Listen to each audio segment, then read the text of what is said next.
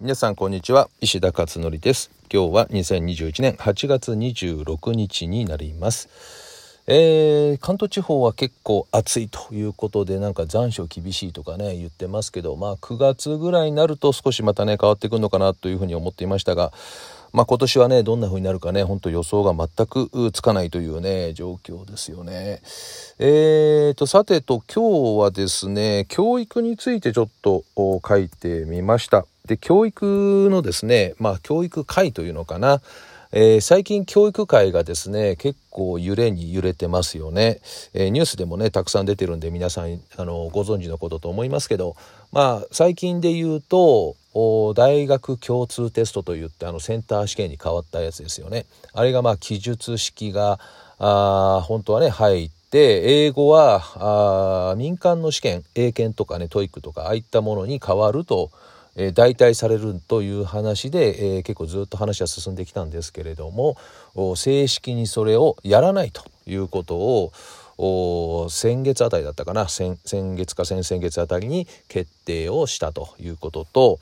えー、ここ数日前にですね、えー、さらに教員免許更新制というものが廃止と、まあ、正式には廃止という言葉は使ってないんですけどね、まあ、事実上の廃止ということがニュースとして流れました。まあ、それぞれの内容がいいのか悪いのかというのは別にしてですね、えー、一度決定していたことを覆していくっていうのってあんまりないですよね。あのねこれまで過去ねずっと見てきてもただまああのー、まあなくはないんですけどね。10年ぐらいやってなくしたとかね。やっぱりやめたとか。あのゆとり教育とかって言われていた頃がそうですよね。あれゆとり教育やってきて、えー、まあしばらくずっと動かした中でですねやっぱりやめたということで変えた変えていったと、まあ、もちろん実情にそぐわないとかね、えー、意味がないなっていうことがあ感じられたんだったらねこの即変更していくっていうのはすごく重要なことだと思うんだけどもこれね結構重要な視点は何かっていうとそもそも最初の決定をしている段階でなんでこんなに廃止するようなものばかりを決定していくのかっていう最初のね決定意思決定プロセスのところに結構問題があると思っていて、えー、しかもですね有識者会議っていうのを開いてるわけですよ。この有識者っていうのはまあ主に大学の教授とかねいうあとは何だろうその領域の専門家の人たちっていうことだと思うんですけどね。でこういった方々が入っているにもかかわらずなぜうまくいかないのかというねこの辺りのところがすごく問題としてあるんじゃないかなと思うんですよね。で実は、えー、私もかつてですね、えー、某えー、大きな大都市のですねえー、教育委員会のところからオファーされてですね、まあ、そこのあの高校改革の委員っていうのをやったことあるんですね。であともう一つはですね国の文科省のところからですね頼まれてえー、行ったですね、えー、あるあの留学生関係の支援金制度のねここの座長をやったことがありましてですねまあいわゆる有識者っていうふうな立ち位置になるのかどうかちょっと分かんないけども、えー、まあでもそういうふうになるのかな。で立場的に学校の経営者だったしね、えー、なのでそこでですね経験したことが、えー、あったのはですねまあ委員って言ってもいっぱいいるわけですよ。そこにメンバー集められた人たちがですね。そうするとねどういうことが行われてるかっていうといろんな人の意見を全部盛り込もうとするんだよね。事務局事務局側がですね、まあ、要するにあの結局先生がいらっしゃってるからその先生のねお言葉を全部入れてみたいな。だから結局これを相場な的っていうんですけどあだからそういうふうにして結局何がやりたいのかさっぱりわからないっていうことがこれをね過去経験したんですよね。まあ、全てが全てそうなってるかどうか分かんないんだけどね私が経験したところで言うとそういうふうになっていると。あと権威がある人の発言を最重視するとかね。えー、だから誰々大先生がおっしゃってるからじゃあその先生の言う通りにとかってでその先生っていうのが、えー、果たして本当にねえー、正しい意思決定ができるのかどうかっていうとこもすごく難しいところなんだけどもだからそういったねあの何でしょうね。これ忖度するっていうの？を最近の言葉で言うと。あと空気読むとかね、え、いうことを事務局がやってですね。それを中心に進めていくとかいうことをやってみたり。あとまあ多分法律の問題だと政治家とかね国会議員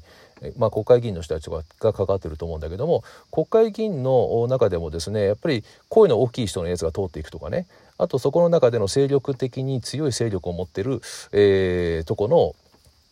え人のですね声が通っていくとかねっていうのは目の当たりに私見てきたんで、えー、あこんな風になってんだっていう風にね感じたんですよね。だからもしかしたらですよこれ実際私はその場にいるからわからないんだけどもこれだけなんかコロコロコロコロ変わってるっていうことはですねひょっとしたら、えー、その力のある発言力のある人が交代になったんじゃないかと決めた時と今現在こう辞めたっていう時に面々が違うんじゃないかと。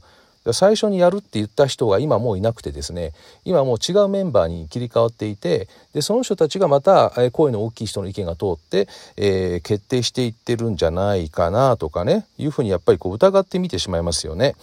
まあ、いずれにしてもこの教員免許制度っていうのはあの、えーとね、平成19年だから2007年か2007年にね、えー、まず成立したんですよね教員免許は更新にするんだと。でこれはまあ悪くはないかなと。多分運転免許だって書き換えやってるしね、えー、あと小型船舶とかねああいった免許も当然ね、えー、書き換えっていうのは一定期間でやるし。だから資格というかまあ、うん、免許っていうね言い方をしてるからね。やっぱり書き換えっていうのは、まあ、あるのかなっていうのは考えられなくもないですよね。で、えー、導入が2009年から始まったんでそれで2023年に辞めるって言ってるから14年間は一応走らせたことにはなるということですね。で、えー、その代わりにね今回なくす代わりに、えー、都道府県の教育委員会が行う教員研修とかオンライン研修これを拡充して研修履歴の記録管理の義務化を検討というふうに書いてありますね。検討だからまあ決定ではないですけどね。でも多分こういう感じで進むんでしょうね。で各自治体がやる研修これをやるようにみたいな形だと思うんです。で今までもねやってるんですよねそういうのってね10年研修とか初任研修とかねやってたりとかしてて、えー、だそれにとって変えるのかどうかちょっとよく分かりませんけどまあそんなことで、えー、この教員免許の、まあ、いずれにしても更新制っていうのはなくなるということですね。でちなみにね今までどんな風だったかっていうと10年10年の有効期限があって期限が切れる前の2年間で最新の知識や技能を学ぶ講師を30時間受けろと。30時間でこれ全部自腹ですね先生はね。自分のお金でやると。まあ要するに免許は自分個人に帰属しているわけだからそれを更新したかったら自分でお金払いなさいっていうまあ運転免許もそうですよね。まあ多分そのその論理だと思います。で、えー、まあそんなことでこれを10年っていうのは多分なくすんでしょうね。ただ研修は義務化って書いてありますよね。まあいずれにしても当初の目的っていうのは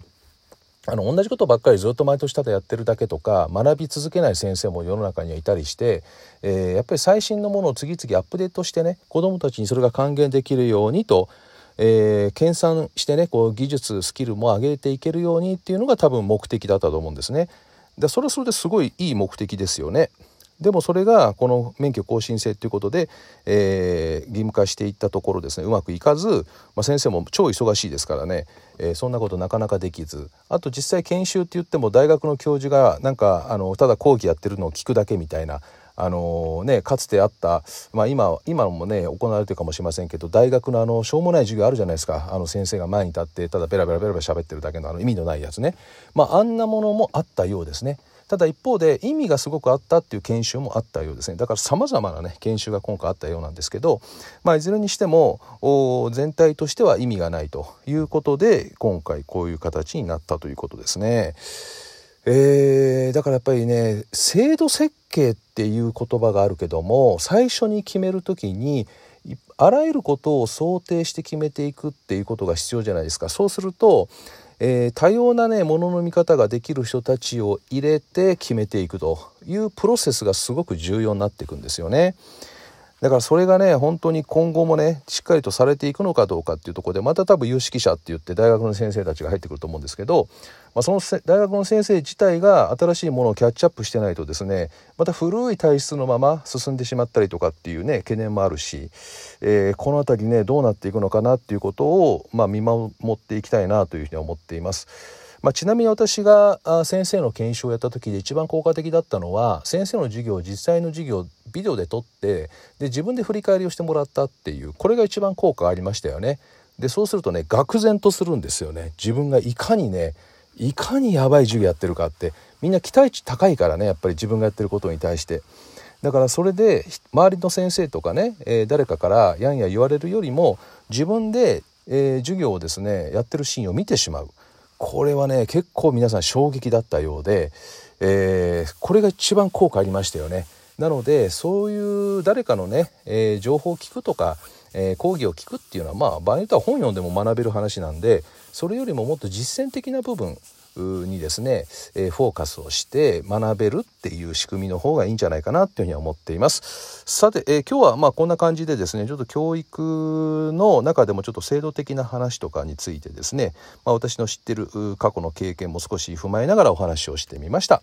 えー、ということで今日は以上です。はい、ではまた明日お会いしましょう。